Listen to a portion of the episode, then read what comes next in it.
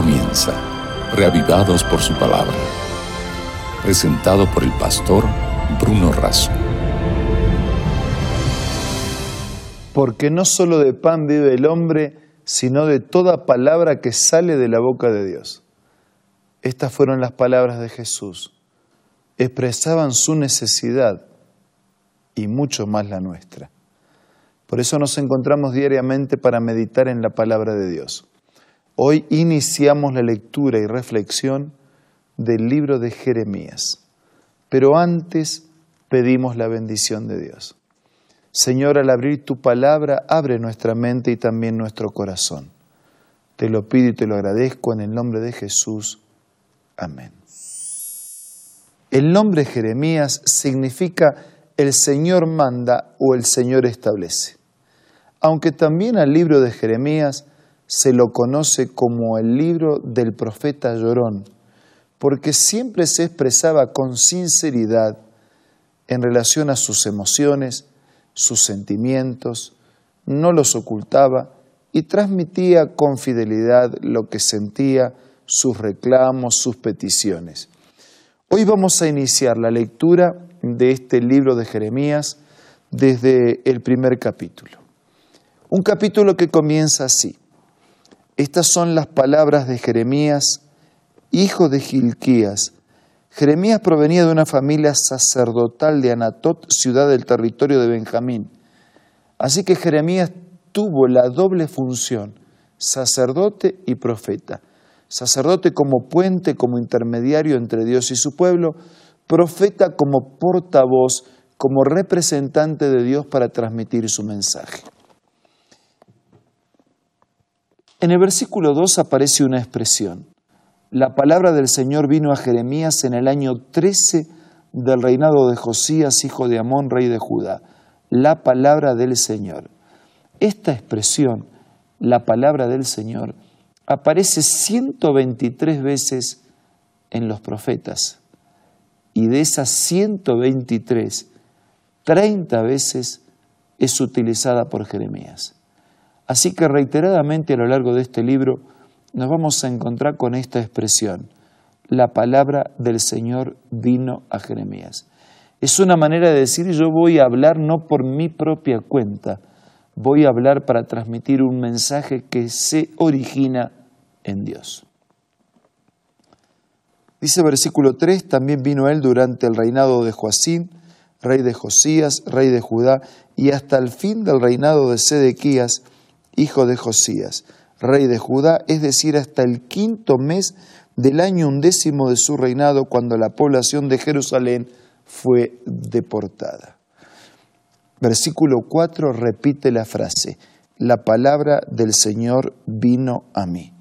Y es algo así como un instante de autobiografía para presentarse. Versículo 5. Antes de formarte en el vientre, ya te había elegido. Antes de que nacieras ya te había apartado.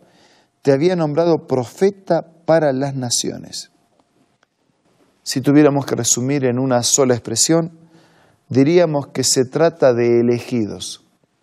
Dios que elige antes del nacimiento, antes de la formación en el vientre materno. Dios ya había apartado lo había nombrado profeta, representante, portavoz, transmisor de su mensaje. Versículo 6, yo respondí, Señor, mi Dios, yo soy muy joven, no sé hablar. Esa expresión muy joven indicaba unos 18, 20 años. Más que una excusa, era una expresión sincera de su parte. Yo soy muy joven, no tengo experiencia, no sé hablar. Versículo 7, pero el Señor me dijo, no digas soy muy joven, porque vas a ir a donde quiera que yo te envíe y vas a decir todo lo que yo te ordene.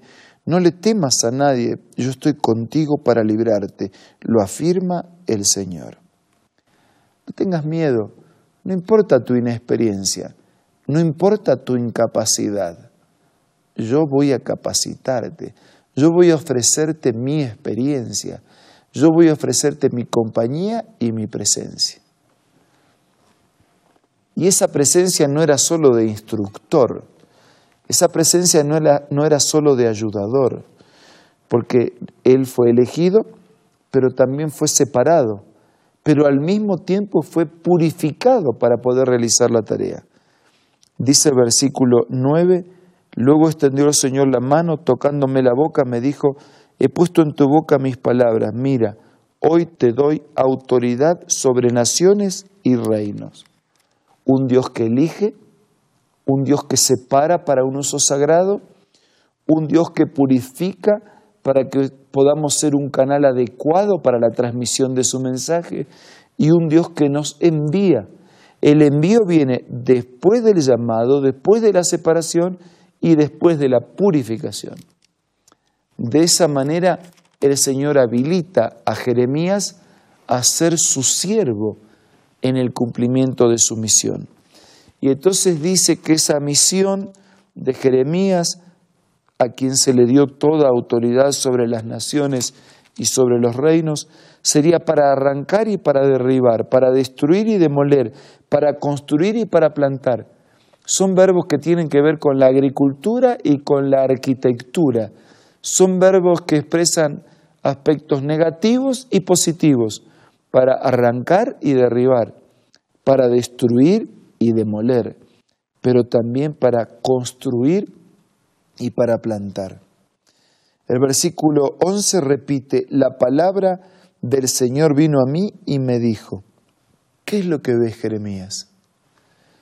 Veo una rama de almendro, respondí. ¿Has visto bien? Porque yo estoy alerta para que se cumpla mi palabra. Versículo 13, otra vez repite, la palabra del Señor vino a mí por segunda vez y me dijo, ¿qué es lo que ves? Veo una olla que hierve, que se derrama desde el norte. Entonces el Señor me dijo, desde el norte se derramará la calamidad sobre todos los habitantes del país. Yo estoy por convocar a todas las tribus de los reinos del norte, afirma el Señor. Y a través de esas dos señales, de una rama de almendra, de almendro que brota como el primer fruto del año en Palestina, o desde la profecía que indicaba una invasión desde el norte, el Señor le estaba dando a Jeremías la seguridad del llamamiento. Vendrán y cada uno pondrá su trono a la entrada misma de Jerusalén. Vendrán contra todos los muros que la rodean, contra todas las ciudades. Yo dictaré sentencia contra mi pueblo por toda su maldad. Versículo 17. Pero tú prepárate. Ve y diles todo lo que yo te ordene. No temas ante ellos, porque de lo contrario yo haré que si le temas, hoy te he puesto como ciudad fortificada, como columna de hierro, como muro de bronce contra todo el país, contra todos los reyes de Judá, contra todas sus autoridades, contra sus sacerdotes y contra la gente del país. Pelearán contra ti, pero no te podrán vencer, porque yo estoy contigo para librarte, afirma el Señor. Un llamado a Jeremías fue elegido, fue separado, fue purificado, fue enviado a cumplir una misión, a transmitir con fidelidad un mensaje, a hacer una diferencia, a dejar marcas. No tengas miedo. Eres algo así como una ciudad fortificada donde la gente encontrará refugio, algo así como una columna de hierro y un muro de bronce seguro y brillante. Eres algo así como que nadie podrá contra ti ni los reyes, ni las autoridades, ni los sacerdotes, ni el pueblo pelearán.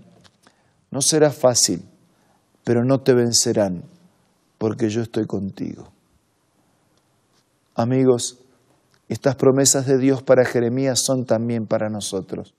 Todos y cada uno de nosotros somos llamados por Dios a transitar un camino de salvación.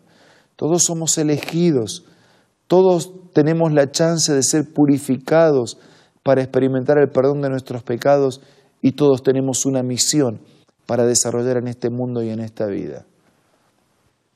¿Será que en este momento podemos aceptar el llamado de Dios y al igual que Jeremías, que intentó apenas unas pocas excusas, quedarnos sin excusas, aceptar su ofrecimiento, caminar en sus caminos y hacer su voluntad? Esta es una buena hora para confiarle a Dios nuestra vida. Vamos a hacerlo a través de la oración. Señor y Padre nuestro, gracias por tu llamado a la salvación. Lo recibimos con gratitud y te respondemos con compromiso. Queremos recibir tu mensaje y vivirlo. Queremos también compartirlo con fidelidad.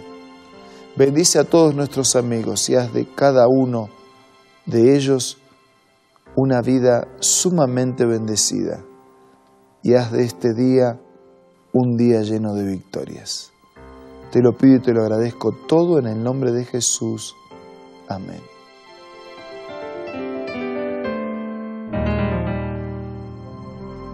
Muchas gracias por su compañía en este día.